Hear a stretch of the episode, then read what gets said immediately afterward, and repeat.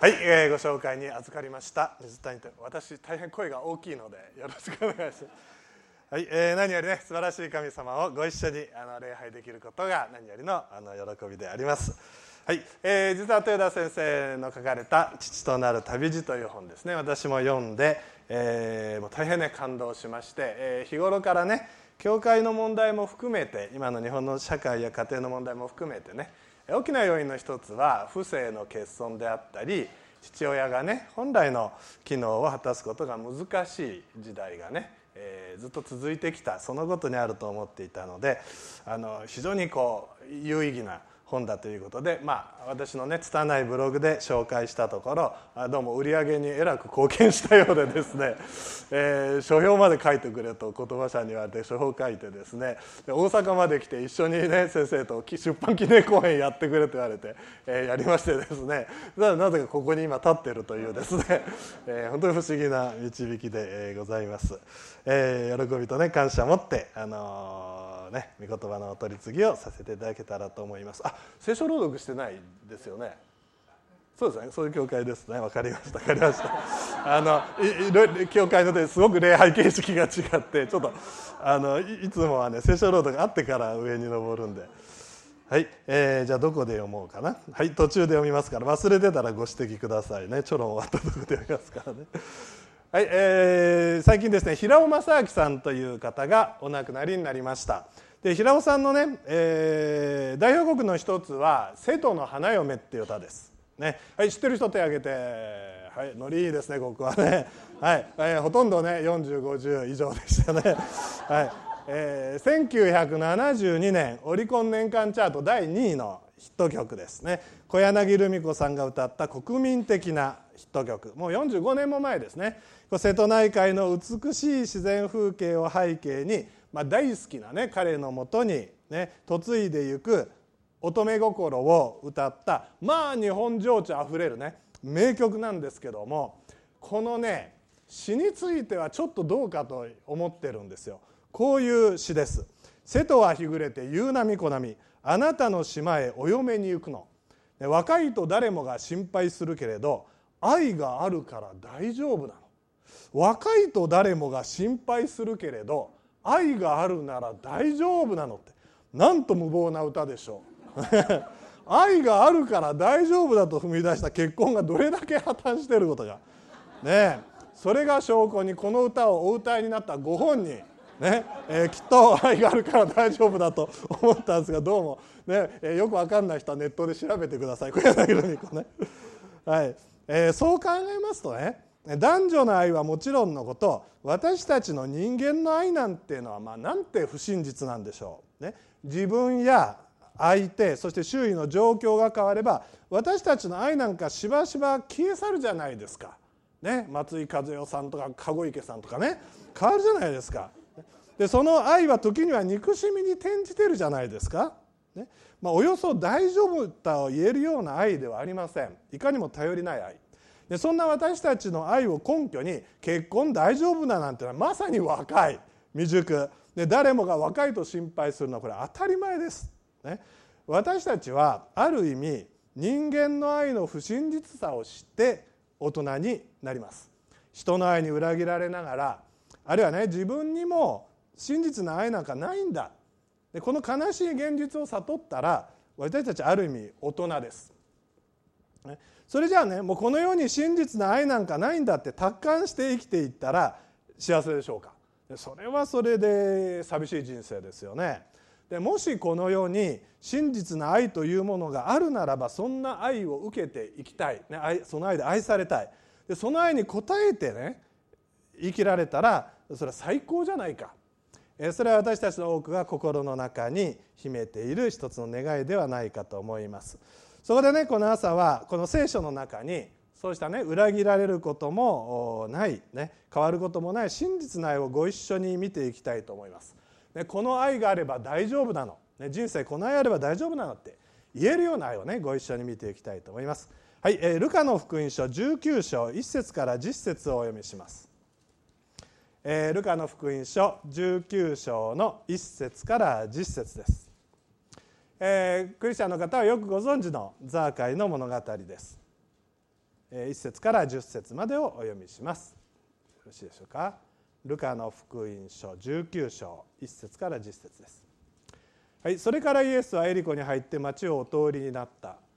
ここにはザーカイという人がいたが彼は酒税人の頭で金持ちであった。彼はイエスがどんな方か見ようとしたが背が低かったので群衆のために見ることができなかった。それでイエスを見るために前方に走り出て一軸桑の木に登った。ちょうどイエスがそこを通り過ぎようとしておられたからである。イエスはちょうどそこに来られて上を見上げて彼に言われた「ザーカイ急いで降りてきなさい。今日はあなたの家に泊まることにしてあるから」ザーカイは急いで降りてきてそして大喜びでイエスを迎えた。これを見て皆は「あの方は罪人のところに行って客となられた」と言ってつぶやいた。ところがザーカイは立って主に言った「主よご覧ください。私の財産の半分を貧しい人たちに施します」また誰からでも私が騙し取ったものは4倍にして返します。イエスは彼に言われた。今日救いがこの家に来ました。この人もアブラハムの子なのですから人の子は失われた人を救うために来たのです。はい以上です、ね、今お読みしました有名な財界の話。ここに登場するザーカイの職業はそう酒税人です。聖書に登場する酒税人を今の税務署職員だと思ったら大間違いです、ね、業務内容は同じですけど意味は全く違います。当時このね聖書の舞台となっていた地方では三大悪人と呼ばれる人たちがいました。発表します。三大悪人。ね。はい。人殺し強盗酒税人です。すごいですね。で凶悪犯罪の銅メダルって感じですよね。人殺し強盗その後酒税人ですからね。ね。当時このイスラエルという国はローマ帝国の属国でした、ね、イスラエル民族なのにローマの手先になってイスラエル人から税金を取る、まあ、それだけでなんかもう非国民裏切り者って感じですよね。それどころか決められた税額の何倍も取り立ててきたわけですから、まあ、これ犯罪行為です。ね、つまり、えー、酒税人というのは罪人職業イコール罪だっていうことですね。ですから今で言えばゆすりたかり暴力団のような感じでしょうね。ですからあ汚い日本語で申し訳ないですけれどもまあね、まあ、人でなしとかね下道なんていう言葉が、まあ、日本の語でしたらね、まあ、ぴったりのような人物であったであろうそしてエリコの酒税人のボスであったザーカイは多分ねエリコの町で一番の嫌われ者であっただろうと予想できるわけです。しかし腐ってもタイっていうじゃないですか。彼だって神様知らないわけではない。人間としての良心がないわけではない。きっとザーカイの子であったのは本当の満足や喜びではなくて結局不正によって富を得たね山下罪悪感で苦しんでいたに違いない。誰からも本当の意味で愛されることのない深い孤独に、えー、彼は苦しんでいたに違いありません。ね、その時ね耳に入ってきたのがイエス様の噂。何でも酒税人や遊女、ね、当時罪人だから一緒に食事もしちゃいけないって言われる人と喜んで愛し受け入れ交わりを持ち食事をしてくださる方だと聞いた。彼はある期待を持ってイエス様を見に行きました。そして今お読みしましたようにイエス様からね真実の愛を受けて応答して新しい人生を始めました。それでは今からの時ザーカイに注がれたこの真実の愛、ね、今日のタイトルは「神様の愛真実の愛」ね、ザーカイに注がれたイエス様の愛、ね。えそれがどんなにね真実な愛であるか今日3つのポイントでお話ししたいと思います。イエス様を通して示されている神様のご愛その真実なご愛それはどのような愛であるか。今日はねスリーポイントでご一緒に見ていきたいと思います。では早速一つ目のポイントです。ザーカイに注がれた真実の愛。それは一つ目に価値創造的愛と表現したいと思います。価値はバリューです。バリュー、ね、で創造はクリエイトです。価値を創造する愛。バリューをクリエイトする愛。価値創造的愛。ね、難しい表現で申し訳ないですが価値創造的愛と表現したいと思います。えー、私のメッセージはあの回収参加型なのでよろしくお願いします。はい、その価値創造的愛は5節と6節に書かれています。私3はいと申し上げましたら一緒に5節と6節をお読みいただけますでしょうか。5節イエスはっていうとこね。3はいイエスはちょうどそこに来られて上を見上げてって降りてきなさい今日はあなたの家に泊まることにしてあるからザーカイは急いで降りてきてそして大喜びでイエスを迎えた。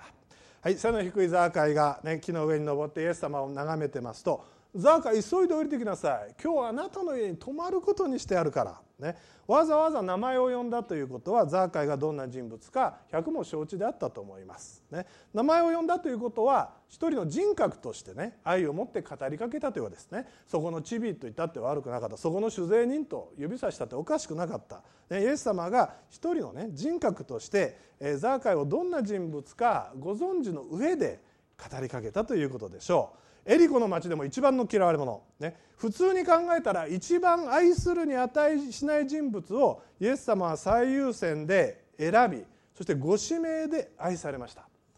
イエス様は不正とね罪のど真ん中にあった人物をあるがままでしかも一番のご指名で愛されました。皆さんこれが聖書が示すところの神様の愛の本質です。で皆さんだったらある土地に行ったらその土地で一番の悪人一番の嫌われ者のとこ泊まりたいですか？絶対ないですよね。そうです。私たちとは随分違う。そう。愛する価値のないものを愛する愛です。いや愛する価値のないものから先に愛しているのかもしれません。ね。それはベテスダに行った時もそうだったかもしれない。サマリアに行った時もそうだったかもしれません。ね。そう神様の愛はですね相手の価値を根拠に愛する愛ではないんです。言い換えますなら神様の愛は価値発見的な愛ではありません。神様の愛は価値創造的愛。人間の愛の多くは価値発見的愛と表現できます。私たちの多くは多くの場合はね相手の中に何かの価値を発見してその価値を根拠にその人を愛します。相手に長所魅力何かの価値があるだからその価値の持ち主のその人を愛することが多いでしょ。ね、いい人だから自分によくしてくれるから可愛いからイケメンだからお金持ちだから気が合うから一緒にいて楽しいから何か相手に価値があるだからその価値を発見するそしてその価値を根拠にその価値の持ち主のその人を愛するということです。ね、これが価値発見的愛でしかし残念なことにねこのいう価値発見的愛というのはあの逆に言うとね価値がなくなると愛も怪しくなってくるということです。愛していたはずの相手から愛する根拠となっていた価値がなくなってくると愛もねなくなりかねないっていうことです。あの分かりやすいの結婚生活ね。ね本当にこの男性いい人いい人とってもいい人本当にいい人と思った人と結婚して、やれたとその本当にいい人ととってもいい人がどうでもいい人になっちゃったりしてですね。ね女性だって同じですよね。もうなんて素敵な女性なんだ。こんな素敵な女性と結婚したら人生最高と思って結婚するとねその素敵な女性がやがて不敵な女性になっちゃったりしてね。ねえそうなんです。そのようにね相手が変われば相手のね価値が変わればこちらの愛だって怪しくなってくるんですよ。それだけではありません。金の切れ目が縁の切れ目なんて言います。ねリストラにあってね妻に捨てられる夫がいます。心の病になってしまってね夫から離婚状を突きつけられる妻たちがいます。ね、可愛い可愛いって育てた我が子がね凶悪犯罪者になればあんな親でも子でもありません。死刑でも何でもしてやってくださいという親がいるじゃないですか。ね、そうです。愛されてる側の価値が消滅すれば愛する側の愛なんだって消滅しかねない、ね、それが私たち人間の愛の限界ですよ、ね、価値発見的な愛の悲しい現実と言えるでしょう。ところが皆さん神様の愛はそういうね価値発見的な愛ではないんですよ。ね、相手に価値があるかないかは関係ないんです。そもそも私たちは、ね、神様に愛の交わりを持つため、ね、つまり神様と愛し合うためにそそもそも作られました。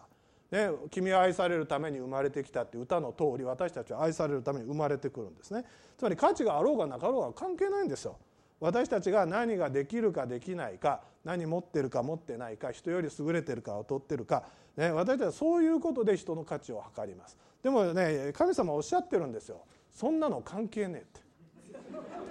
ほとんど誰もが忘れたギャグですよね。ね。はい、聖書が示す神様の愛は小島よしお的愛ですよ、ね、ご自分に当てはめてください、ね、あなたが何ができるできない何を持ってる持ってないね、そして、えー、人より優れてる劣ってる教会や誰かや、ね、会社や社会の人たちの役に立ってようが立ってまいが足引っ張ってようがそんなのでもそんなの関係ねえなんですよ。ね、そういうこと価値と関係なく愛してる。つまり価値発見的愛は先に価値があります。でその価値を根拠に愛が生まれますでしょ。ところが価値創造的な愛は愛が先なんです。相手に価値があるかないか関係ない。そもそも愛するために生まれてくるし愛するために愛されるために私たちは存在している。そしてだから価値に関係なく愛するでしょ？そうすると愛された側にこの私が価値に関係なく無条件で愛された。ああ私には価値がある。そう。神様の愛は価値創造的愛。自分の価値に関係なく愛されたその愛されたものの中に価値を作り出すということ。時々ねクリスチャンの方にでもね分かってない人いるんですよね。今日該当者悔い改めてくださいよ。いいですか？いるんですどこの教会にも。私のようなお粗末なクリスチャン。神様愛してくださってるんだろうかとかね。もう本当疑っちゃってるクリスチャンって時々いるんですよね。私のようなクリスチャン聖書読んだり読まなかったりお祈りしたりしなかったり礼拝来たり来なかったり来なかったり来なかったりって。もう本田浩二先生のギャグですけどね。ねこんな自分神様に愛されてないんじゃないかとか思ってるね。クリスチャン時々お目にかかるんですよ。それはね神様の愛に対するもとんでもないね誤解です、ね、もう侮辱だと私は思います。本当に神様をね悲しませる、ね、ことですから今日悔い改めてください。神様の愛はね私たち人間の愛とは次元が違います。人間の愛の延長線上で神様の愛を測るななんてもうとんでもないことね。私たちの愛はほとんどが価値発見的愛です。とは神様の愛は価値創造的愛です。神様はね価値があるから私たちを愛してるんじゃない、ね、価値があろうがなかろうが関係なく、ね、神様は私たちを愛し、ね、独り子さえ惜しまず十字架につけてくださったほど愛してらっしゃる。お互いねクリスチャンであろうがなかろうが優等生のクリスチャンであろうがね残念なクリスチャンであろうがね関係ないんですよ。ね、愛に関しては関係ないから。神様は私たちをかけがえのない存在として愛してらっしゃいます。もちろん私たちの行いや言葉や思いの中にはね神様が愛せないいやもう大嫌いなものいっぱいありますよ、ね、そういう罪や汚れはたくさん山ほどある。しかしそれを持っている私たちの人格存在については神様丸ごと愛してる。そうでしょ、ね、大事な人が病気になったらその病人憎みますか？違うでしょ？病を憎んでやめる人病人を愛するじゃないですか。いやもうより愛するでしょ？病人になったら病気になったらね。病を憎んでその人が、ね、愛しその人が病から解放されることを願うでしょ？同じなんです、ね、今日確認したいと思います。私たちは価値があるから愛されてるんじゃない。愛されてるから価値があるんです、ね、できるできない、ね、所有だとか能力だとか貢献度なんか一切関係ない。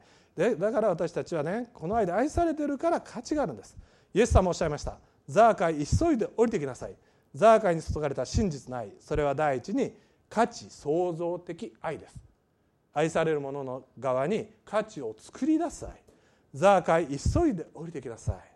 この朝ね不正と罪にまみれたザーカイをあるがままで愛された。この語りかけを自らへの語りかけとして受け止めましょう。お互い価値があるから愛されてるんじゃない。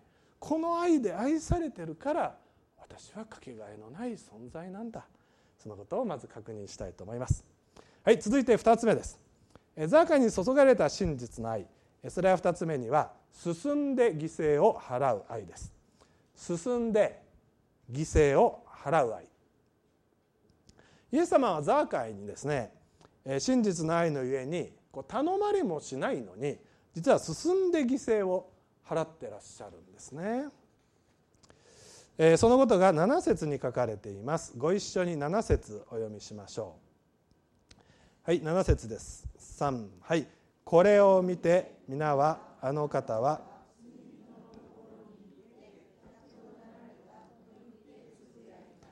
はいイエス様がね、えザーカイがイエス様を迎えた時にえエリコの人たちは「あイエス様ザーカイのような罪人のところにねお客さんになって泊まっちゃったよ」と言ってまあ、つぶやいている。つまり不平不満言ってるとですね、えー、イエス様はザーカイと交わりを持つことによってエリコの人々からこれ非難を受けてるんですね。つまりこれはねイエス様はザーカイのために損害を被ってるんです。ここにイエス様の真実の愛進んで犠牲を払う愛があります、えー、イエス様ザーカイに向かってこう言ってますよね。今日はあなたの家に泊まることにしてあるから私ね初めてこの箇所聖書箇所を読みました時思いましたよ。イエス様ってなんて失礼な方だろうって。そう思いません？初めて会った会ったね誰かにね「今日あんたんち泊まるからよろしく」とか。言われたらムカつきません？ものには言いようがあるだろうがと思いましたよ。ね？ねいくらイエス様だって相手の都合も聞かず決めるってありえんだろうがと思うんですね。ザーカーさんいかがでしょうか、ね、お止めいただきたいんですけどご都合よろしいでしょうか？とかね。そそういう言い方があるだろうがと思ってでイエス様はねこんな失礼なことをおっしゃるわけがないと思って英語の聖書を読みました。英語の聖書こう書いてありました「I must stay」おいマストかよって思いました。マストかよって話ですよ。すごいですよね「I must stay」って言ったんですよザーカーに向かって。ところがね私の尊敬するある先輩牧師がこうおっしゃったんですよ。泊まることにしてやるから。私はここにイエス・キリストの深い深いご愛の配慮を感じて感動しますねとおっしゃったんですよ。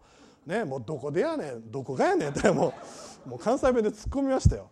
ね、あなたの家に泊まることにしてあるからザーカイに愛を示し交わりを持つにはね一方的にあの決めてしまうしかなかったんだっていうんですよ。でその先生の話聞きながらなるほどと思ったんですね。確かに私が申し上げたように泊まってよろしいでしょうかご都合いかがでしょうかとイエス様は尋ねたらザーカイ何て言います。いえいえとんでもございません。町一番の嫌い者と、ね、家なんか泊まったらイエス様あなたの顔にね泥を塗ることになりますからどうかおやめくださいって絶対断るでしょ？それでもイエス様が「そんな冷たいこと言うなよ。今日はねお前と語り明かしたいんだ」って言って「いやねどうぞご遠慮ください。そんなこと言うなよ。ご遠慮ください。そんなこと言うなよ」何回か繰り返して最後にね最後に根負けしてザーカイが「こんなもののとこでよろしければ、ね、お泊まりください」って涙ダーダー流して土下座してイエス様迎えますよ。したらどう人々何て言いますか？エリコの人たち。えちょっと見た？ザーカイイエス様止めちゃったよ。あの汚れた罪人が清らかなイエス様をお止めするんだって。あいつ絶対自分見えてねえよな。あいつなんて身の程知らずなんだ。もうザーカイ嫌いだったけど本当最低だよなってくださもうザーカイの好感度あの底根更新って感じですよね。でますます嫌われ者になったんですよ、ね、そのザーカイの代わりに頼まれもしないのに進んで損をしてくださったのがイエス様です。イエス様はきっと、ね、清く正しい方だと思ってたのにあんなザーカイの家に泊めるなんてもうがっかり。人々はイエス様を非難し失望を覚えました。イエス様の評判はもう大暴落ですよこれ。人気大絶頂からね大暴落してます。そうです。イエス様はこのところでねザーカイがとイエス様がね交わりを持つためにザーカイが本来受けるべき非難損害を頼まれもしないのに進んで受けてるんです。ここにね本当の愛は相手のためにね進んで犠牲を払う。いや進んで犠牲を払うことを喜びとするのが本当の愛です。そう。ザーカイがね非難されないためには止まることにしてあるからしかなかったんです。I must stay それはねキリストの真実な愛がもう凝縮されたような一言ではないでしょうか。愛の犠牲です。身代わりです。私たちが本来受けるべき罰や損害を頼みもしないのにね進んで先に代わりに犠牲を払って受けてくださる。それは聖書が一貫して示している神様の愛の本質です。愛する者のために進んで犠牲を払うねイエス様のようなこのようなお姿に神様の愛っていうのはね表現されてます。開かなくて結構です。ローマの5章8節にこう書いてあります。ローマ人への手紙5章8節。しかし私たちがまだ罪人であった時キリストが私たちのために死んでくださったことにより神は私たちに対するご自身の愛を明らかにしておられます。しかしまだ私たちが罪人であった時キリストが私たちのためにこう死んでくださったことによるってね神様は私たちに対する神様ご自身の愛をこう十字架っていうね巫女が十字にかかるという形でもこれ明らかなんだっていうことをローマの5章8節を言ってます。愛する者のためなら進んで犠牲を払う、ね、神の愛の真実さはそうまさに十字架に表されてます。罪人である私たちに対するねイエス様という十字架の犠牲にはっきり表されてる、ね、神様なんかいないよ。いたって自分と関係ない。イエス様が2,000年前に十字架にかかったことが今の自分とどうして関係あるのって、ね、神様離れてそんなこと言ってた罪人の私たち。なのに先に私たちを愛し、ね、神は人となり十字架にかかってくださいました。頼まれもしないまさに進んで犠牲を払う愛がここにあります。いただきますっていう言葉があります。日本では食事の前にいただきますと言いますがあの言葉の意味はあなたの命を私の命としていただきますという意味だそうです例えばね食卓に焼き魚が乗ってるとあの魚に向かってねお魚さんあなたの命をね今私の命といただきとしていただきますとお礼を言って食べる、ね、そういう意味です。昔の人たちはですね生きてる魚をね自分の手で殺したり、ね、鶏を自分でほふったりして、ね、リアルにねこう生きている命が犠牲になってあの自分の命が成り立っているっていう実感を持ってましたよね。私たちも想像しましょう、ね、今日まで生きてくるためにはい皆さん何匹何頭の牛が犠牲になってます？何匹の豚に死んでもらってます？ね何羽の鶏さんにね食べてます？ねもう魚なんかすごいですよ。もうしらすなんか食べたら大変なことになっちゃいますからね。ねそう考えるとねね尊い動物たちの命の犠牲の上にこの命成り立ってるからまさに「いただきます」ですよ。ね、本当に自分を大事にしなきゃいけないって思いますよね。でもどうかしてください。私たちのこの命のために犠牲になったのはたくさんの牛や豚や鶏や魚さんだけではありません。2000年前たった一度限りそう神の命が犠牲になりました。神が人となり、ね、この地上に来られました。そしてねある意味十字架というまな板の上で殺されます、ね、私たちにとっては十字架というお皿に乗せられて、ね、この命を食べなさい、ね、あなたの命イエス様あなたの命を私の命としていただきますと言って食べなさいと言って、ね、それが差し出された。それはイエス様の命神の命死を突き抜けて生きる永遠の命。それを食べたのがクリスチャンでしょ、ね、信じます食べますと言って食べる。それはクリスチャンは生きながらにしてすでに永遠の命死を突き抜けて生きる命をいただいています。そう。イエス様は私たちへの愛のゆえにね進んで犠牲を払われた。先に頼みもしないのにご自分の命を差し出してくださった、ね、そうです、えー、罪汚れ一つない永遠に生きるねこの命と私たちの罪と汚れで神を離れ永遠に滅んでいく命ね。最高の命と最低の命をね愛のゆえにね喜んで交換をしてくださった。そして罰を代わりに受けてくださった。聖書は言います。これを見てあの方は罪人のところに行って客となられたと言ってつぶやいた。ここにイエス様の愛の真実さがあります。真実の愛は進んで犠牲を払う愛です。そのような十字架の愛で私たちは今愛されています。この朝はですねザーカイに示された進んで犠牲を払う愛が今ね全ての人に対して十字架という形で注がれてるんだ。示されてるんだ、ね、そのことをしっかり受け止めたい。そう願います、はい、最後に短く3つ目です。えザーカイに注がれた真実の愛その3つ目は人を作り変える愛です。人を作り変える愛。価値創造的な愛。進んで犠牲を払う愛。3つ目のポイントは人を作り変える愛です。イエス様の愛は人を内側から作り変えます。価値創造的な愛。進んで犠牲を払う愛は私たちのね内側に働きかけ私たちをねキリストに似たものへと変える力ある愛です、えそのことが8節に書かれています。ご一緒に8節をお読みしましょう。8節です。3はい。ところがザーカイは立って主に言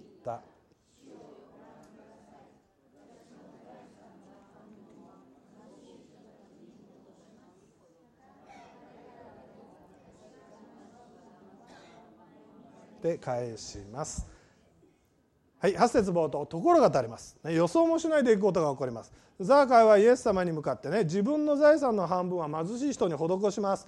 今まで騙し取ってきたものを4倍に返します。まあザーカイはもしかしたら破産したかもしれませんね。イエス様にねあのね、これまでの罪を悔い改めなさい。騙し取ってきたのに弁償しなさいって言われたんじゃない、ね、彼は自分から進んでそうしたんです。まさに真実な愛はザーカイを内側から作り変えた、ね、外側からの刺激や外側からのコントロールで人って変わりません。しかし人は愛され内側からその愛が働く時に人は変えられます、えー、深い孤独や重い在籍感。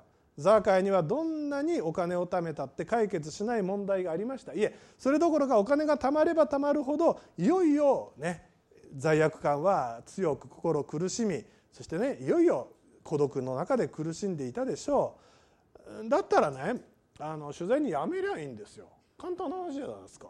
こんなに金持ちになったしね。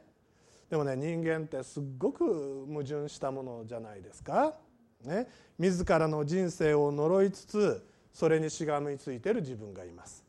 こんな人生嫌なんだって言ってるくせにその人生と絶対決別しない自分がいます。本当は人生やり直したいんだやり直したいんだと言いながら絶対やり直さないで握りしめている自分がいます。思いがあります。ザーカイだけじゃないですよね。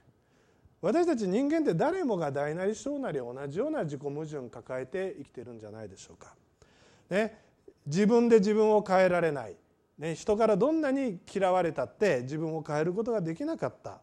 だから彼はイエス様に期待したんです。何か期待したんでしょう？木の上に登りました。そしてイエス様から名指しで愛の呼びかけを受けた時に彼は変えられました。どんなに人から非難されても変えられなかったザーカイ。自分で自分を本当は変えたかったけども変えること変わることできなかったザーカイでした。しかしねイエス様のこの真実の愛だけは彼を変えることができました、えかつてですねシンナーを知っていた方がラジオに投書した手紙をこう読んでるのを聞いたことがあります。その方はねこういうふうに書いてました。私は中学生の時グレてシンナーを吸っていた。そして、えー、シンナー中毒に、ね、なっていた。家族や友達からどんなにね注意をされてもやめることができない中毒になっていた。家である時家でシンナーを吸っていると優等生でね真面目な高校生の兄がやってきてシンナーなんかやめるんだとやめようと。やめろと言ってきた、ね、その兄の言葉に私はこう言いました「お前のような優等生に俺の気持ちが分かるかよ」ね、勉強ができなくてぐれてシンナー吸ってやめたくてもやめられないこの俺の惨めな気持ちがお前なんかに分かるかよ。そう反発しました。すると兄がこう言ったんです。分かった。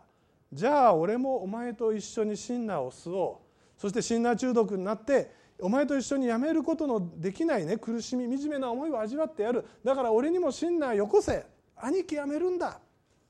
その瞬間私は我に帰りました。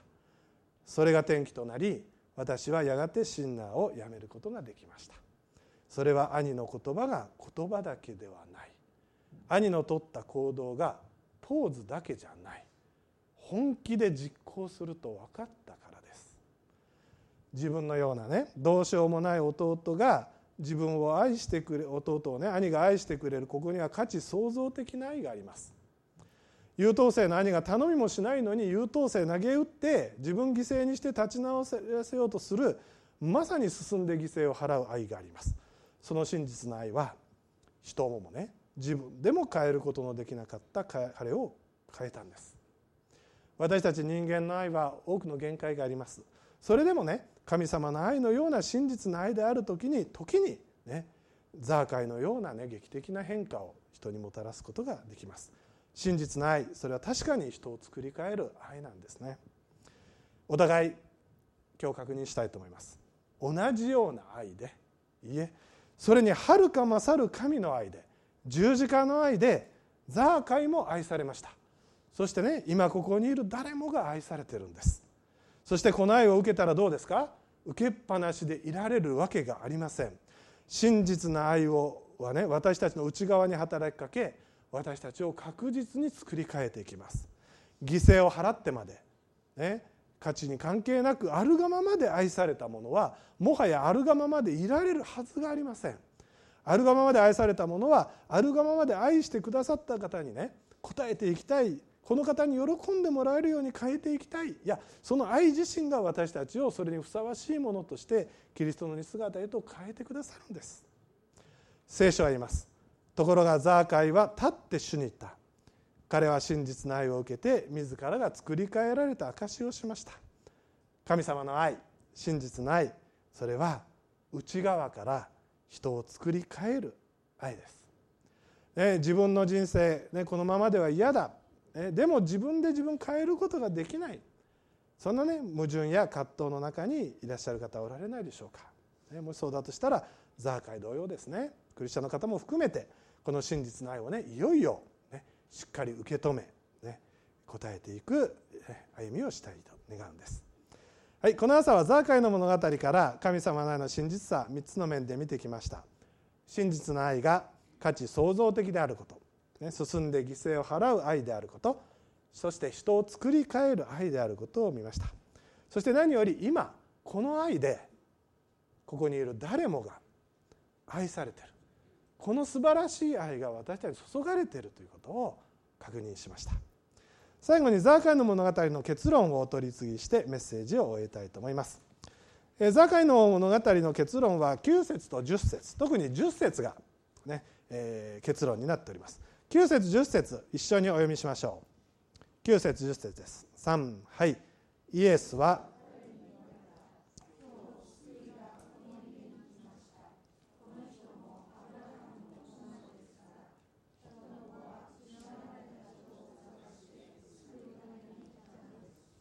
今日救いがこの家に来ました。イエス様はザーカイの救いを宣言します。そして次にご自分の使命を宣言されます。人の子つまりイエス様ですね、えー、私イエス・キリストは失われた人をこう探してね救うために来たのです。と言います、えー、聖書学者たちの多くは多分この10節の御言葉が受難週イエス様がね十字架にかかる、ね、その週の前にあの書かれるべき言葉であったんだろうと言われる。つまり10節が大切だということです。ザーカイの物語はとても有名で感動的ですが10節を書くための題材に過ぎなかったということです。大事なのはザーカイの物語ではなく10節の言葉を記すことがルカにとっては大事であった。で10節の御言葉はこの場面で語られたからザーカイの物語が書いてあるだけのことです。ね、それほど10節の御言葉が大事なんです。じゃあこの大切な10節の御言葉の失われた人ってどういう意味ですか？イエス様は神様であったのに、ね、地上に人となって来られた何のため？失われた人を救うためですよ。探して救うため。で失われた人どういう意味ですか？この失われたという言葉の意味は定位置から外れているという意味だそうです。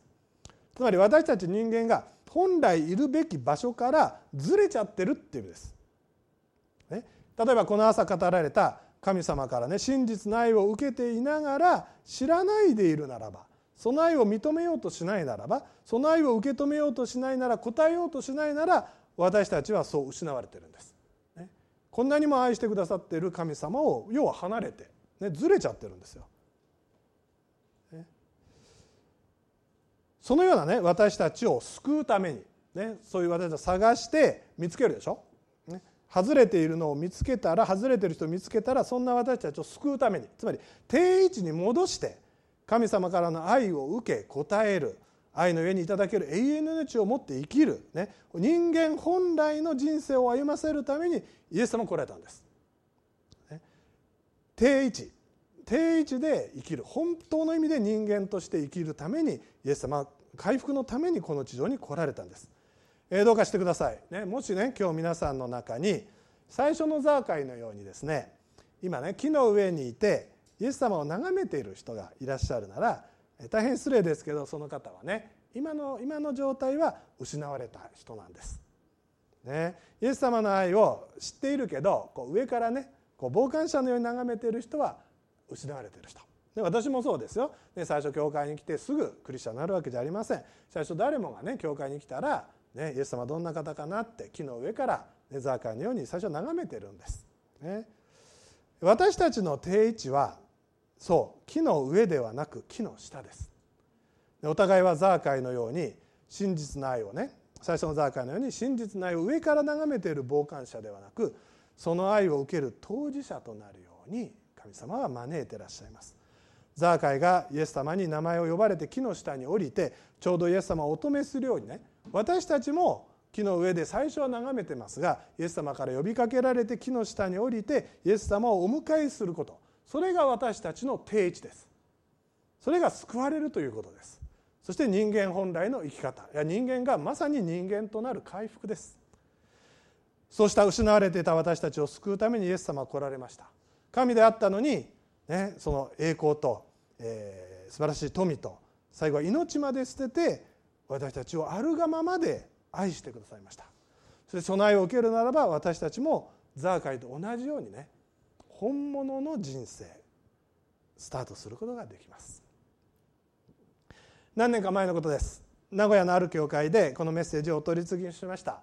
礼拝後ね教会の玄関におりますと、まあ、一人の大きな男性がねすごい深刻な顔をして私のところに近づいてきます、えー、推定年齢30歳。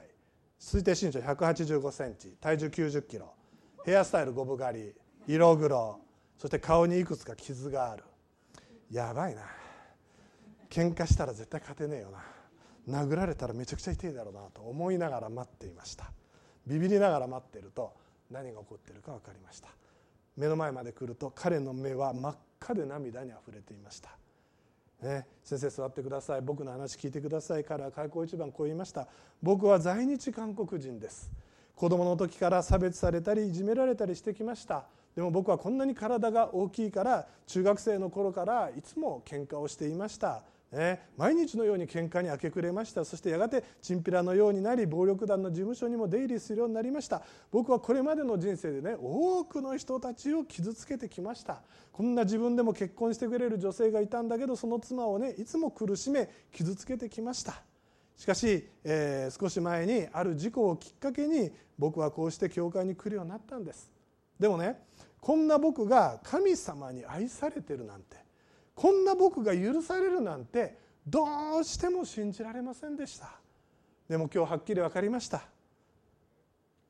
こんな僕でも神様愛してくださるんですね。こんな僕でも神様許してくださるんですね。ザーカイを愛してくださった神様はこんな僕でもね愛してくださってたんですね。悔い改めたら許してくださるんですね。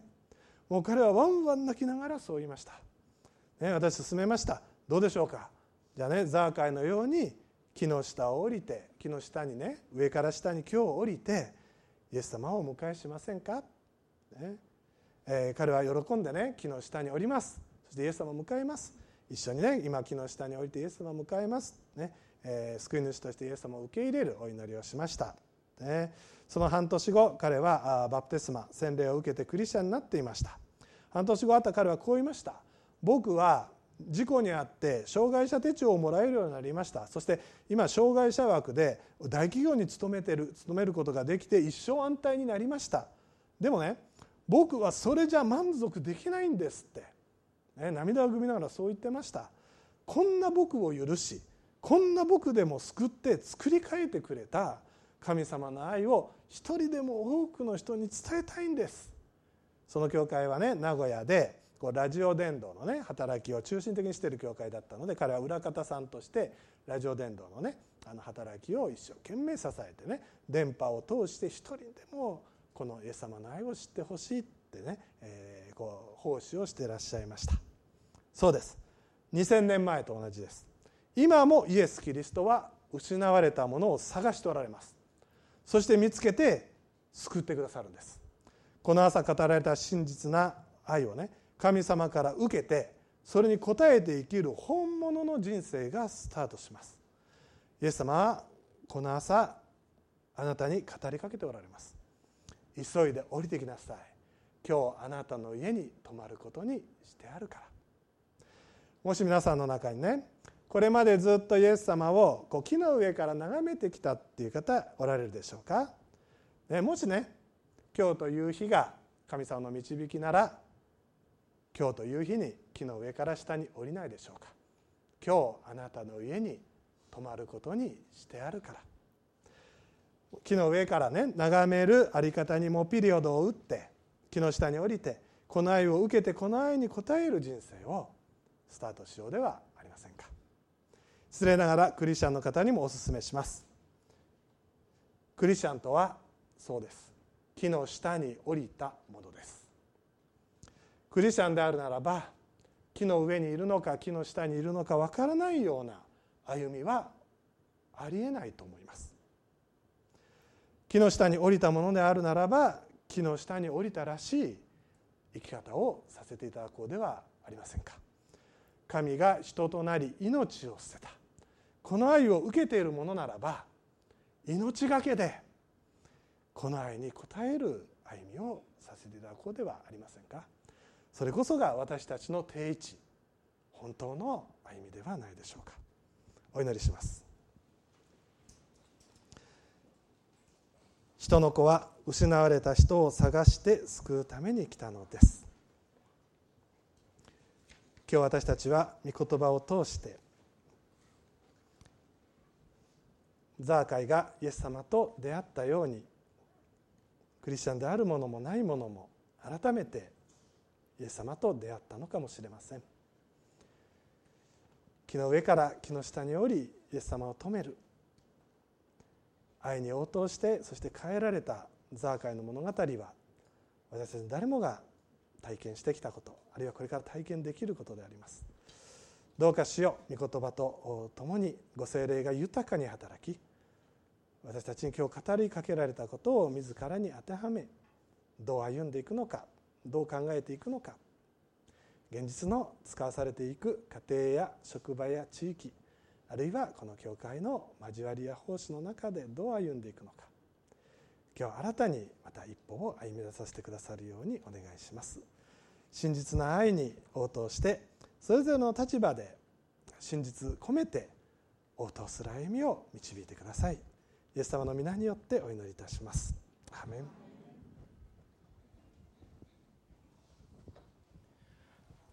アメン、えー、ただいまの、えー、メッセージに応答して、えー、神様に、えー、賛美を捧げていきたいと思います。共に立ち上がって、えー、賛美していきましょう。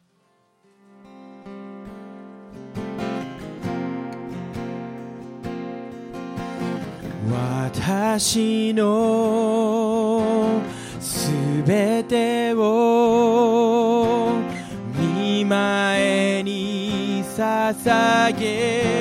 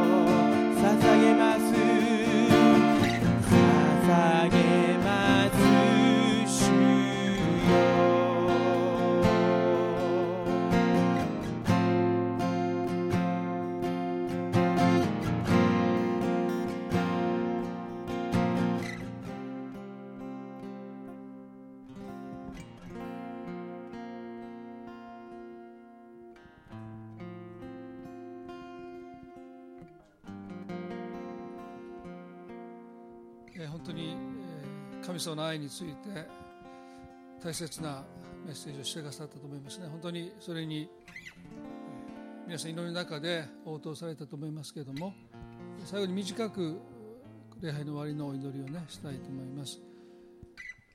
特にご自身で当事者としてこの愛をまだ私は受け取ってないな。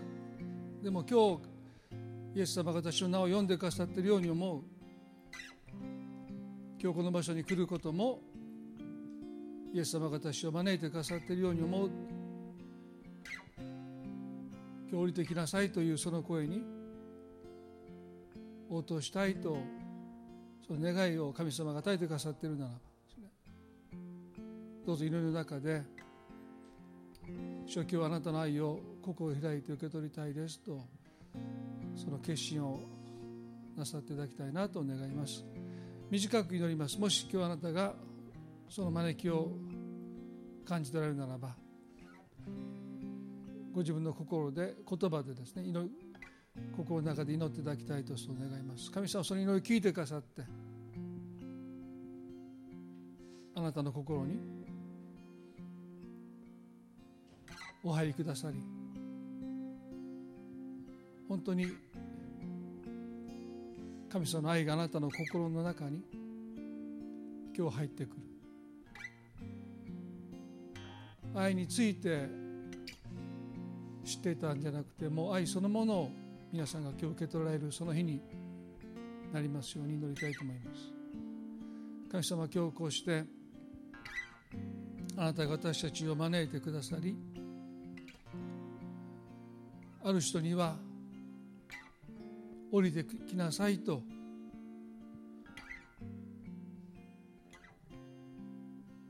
この愛を受け取るように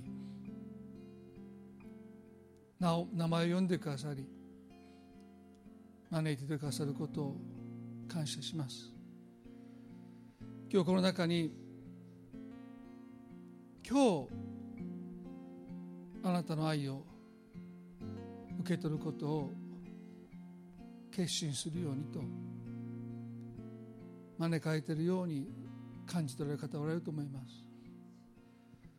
明日ではなく今日あなたの愛を受け取るその決心を。突然ですけども何の予告もありませんでしたけどもでも神様は今日あなたにその愛を受け取るようにと招いてくださるならばどうぞ心を開いてその愛を受け取ることができますように。そのために私たちが何か準備をする必要はありません。もう今日そのままでいいとそうおっしゃってくださってるならばまだあなたについてよく分かってないかもしれない。まだ私自身が何も整えられてないように思えるかもしれない。でもありのままの愛はそのままでいいとおっしゃってくださってるわけですから。神様どうぞその愛を今日受け取ることができますようにその決心ができますように。そしてどうぞその愛が神の愛が私たちを作り変えていきますように。私たちをただ愛される人だけじゃない愛する人に作り変えてください。今日この礼拝を神様が備えてくださり私たちを招いてくださり今日愛を与えようとして私たちの名前を呼んでいてくださることをありがとうございます。今日が救いの日となりますように恵みの日となりますように今愛する私たちの主イエスキリストの皆によって感謝を持ってこの祈りを見舞いにお捧げしてお捧げいたします。それでは感謝を持って礼拝終わっていきたいと思います。どうぞ互いにね挨拶を持って礼拝終わっていきましょう。